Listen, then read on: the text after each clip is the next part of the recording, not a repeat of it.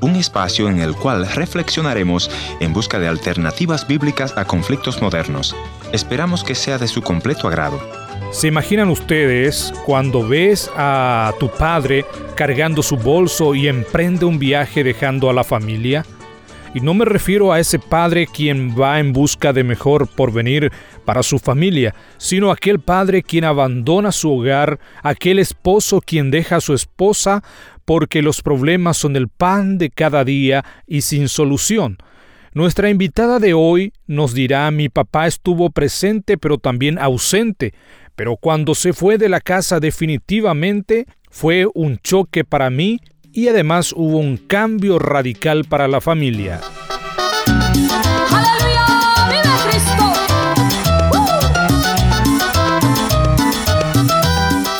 Bienvenidos al encuentro de hoy, soy su amigo Heriberto Ayala y me gustaría recordarles nuestra dirección en internet www.encuentro.ca. Visítanos allí para volver a escuchar este o los programas anteriores.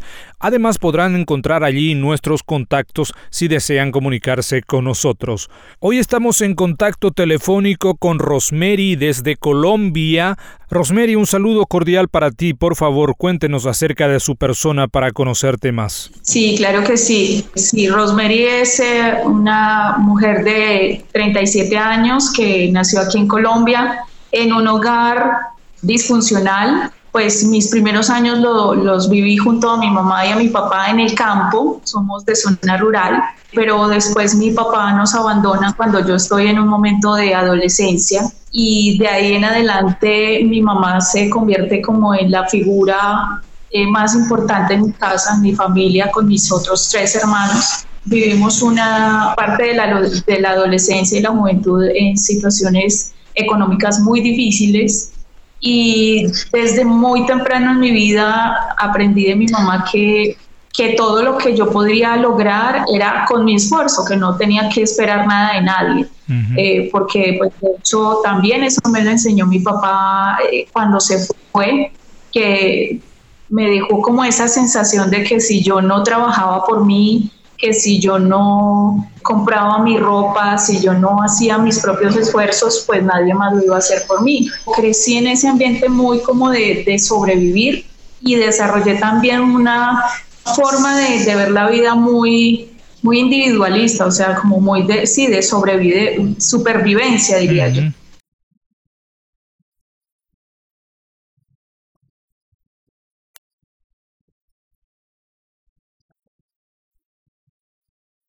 Fue a mis 13 años, fue a mis 13 años y fue muy difícil. Aparte de que él me abandonó o nos abandonó, pues eh, también el tiempo en que estuvo con nosotros, digamos que emocionalmente siempre fue muy distante. Siempre traté como de ganarme su confianza, su amor, pero mi papá eh, era una persona de mentalidad muy machista. Soy la única hija mujer y los otros hermanos son, son pues hombres y, él tenía pues, mucha afinidad con ellos, les daba mucha importancia, relevancia a la opinión de ellos, pero cuando se trataba de mí siempre me mandaba para la cocina con mi mamá o descalificaba mucho mis opiniones. Entonces, la figura paterna en mi vida eh, de verdad que fue difícil en el sentido de que cuando estuvo presente también estuvo ausente.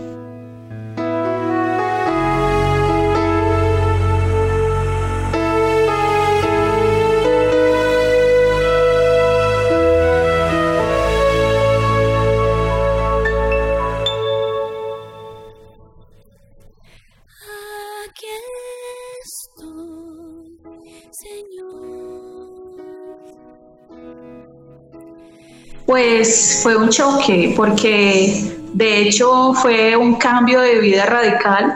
Eh, para trabajar en el campo 100% se necesita de un hombre. Adelante de los cultivos de café, bueno, cualquier sembrado, pues se necesitaba esa figura, esa figura masculina y mi mamá, al ver partir a mi papá, pues lo único que nos queda es migrar para la ciudad. Y para mí fue un cambio de un mes para otro, o sea, fue muy rápido, él, él no nos dijo ni adiós ni nada, solo hizo sus maletas y, al, y cuando amanecimos al otro día ya él no estaba. Entonces, ese fue un choque de preguntarnos si ahora qué, para dónde vamos, dónde vamos a estudiar. Y después, a, a, unas semanas ya, mi mamá comunicarnos que ya no íbamos a estar en ese lugar tranquilo y seguro que era una finca,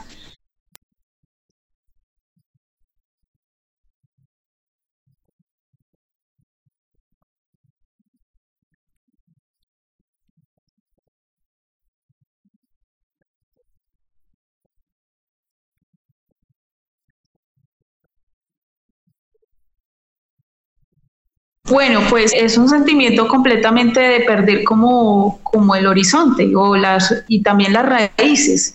Yo eh, había sido o, siempre amamos muchísimo el trabajo en el campo. Me parecía la vida más libre, libre que puede vivir un niño. Y bueno, ahora esa noticia, recuerdo que estuve en una depresión muy profunda.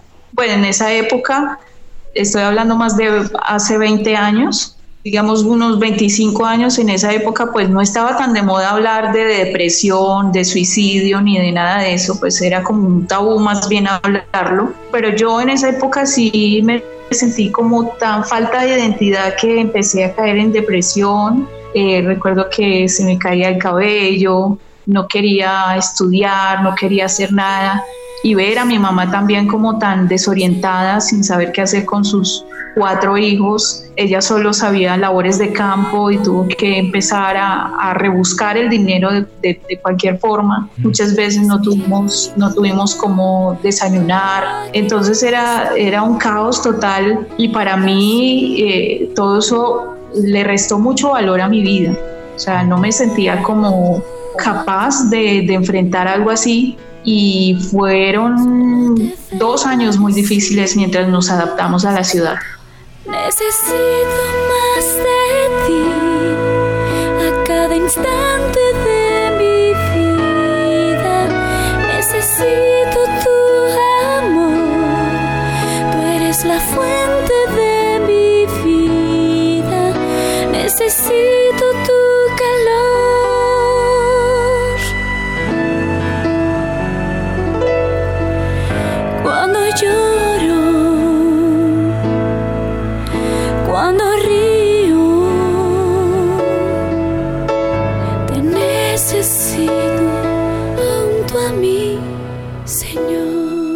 Estamos escuchando la historia de Rosemary sobre el abandono de su padre y cómo la familia logró sobresalir de esta ausencia.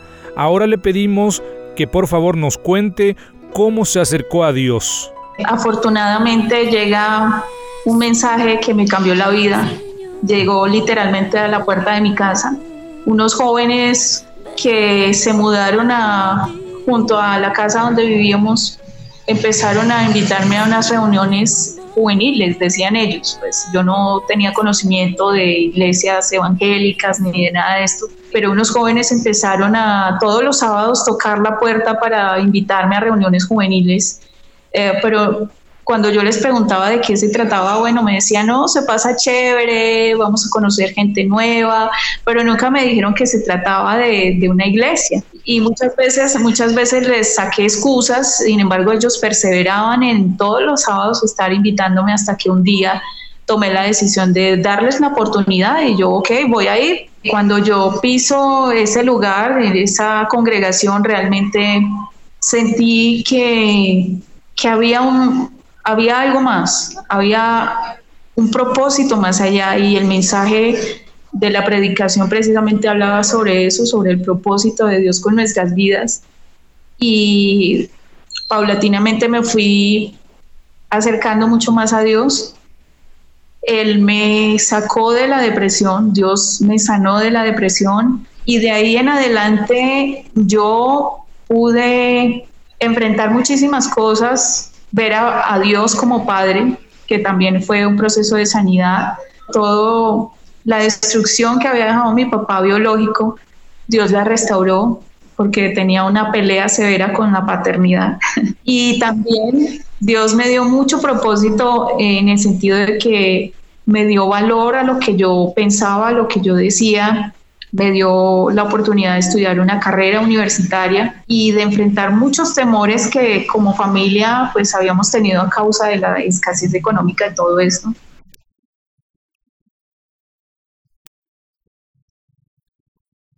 Me acuerdo que lloré mucho, lloré mucho porque tenía muchas frustraciones y lo primero que sentí de parte de Dios era eso, que Él me decía que yo era una persona valiosa. Fue más como el hecho de que Dios me desbarató como todas mis, como todas mis armaduras, porque yo andaba llena de armaduras eh, para que las personas no me hirieran más, para que las, las palabras de las personas no me hirieran más, pues yo andaba siempre enojada, siempre con cara, con cara larga, decimos en Colombia. Y esas palabras tan sencillas de parte de Dios me desarmaron totalmente todas mis, digamos, prejuicios y todo eso. Yo creo que quedó en ese momento como en la nada porque yo lo único que sentía era que tenía que rendirme a sus pies y, y lloré mucho.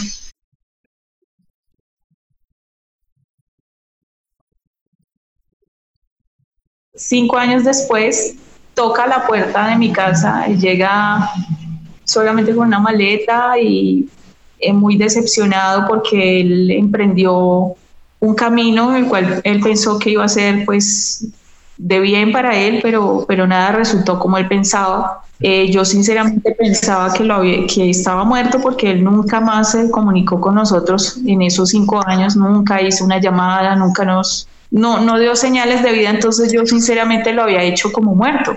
Y cuando toca la puerta y llega ese día, yo sentí mucha felicidad, sincera felicidad, sentí de verlo. Convivió con nosotros un año, nosotros ya nos congregábamos, él veía cómo nosotros le servíamos al Señor. Y, creo que ese año me sirvió muchísimo para, para cenar muchas cosas con él. Pude sentarme, charlar como siempre lo había querido como niña charlar de cosas y, saber qué pensaba él sobre la vida. Durante ese año que convivió con nosotros, eh, lo pude hacer.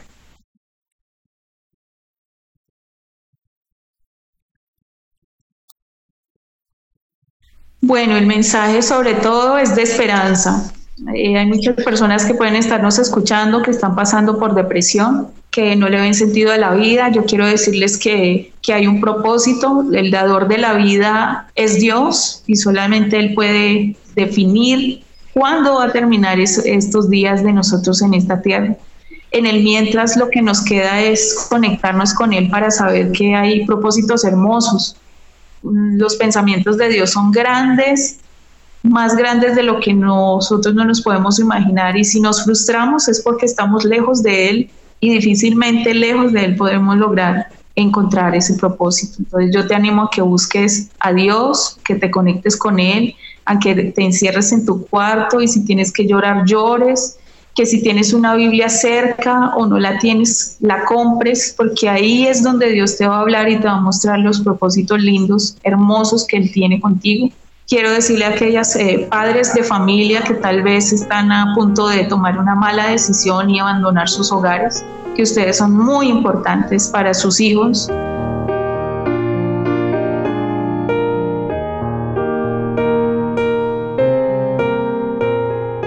Gracias por haber estado en la sintonía de este tu programa Encuentro y te voy a agradecer que me visites en el www.encuentro.ca o también puedes dejarme una nota de voz en el WhatsApp 1-204-202-1525. La otra opción es info arroba encuentro.ca.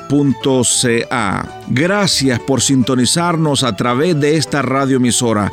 Yo soy tu amigo Ernesto Pinto y al despedirme quiero recordarte que Dios te ama y yo también.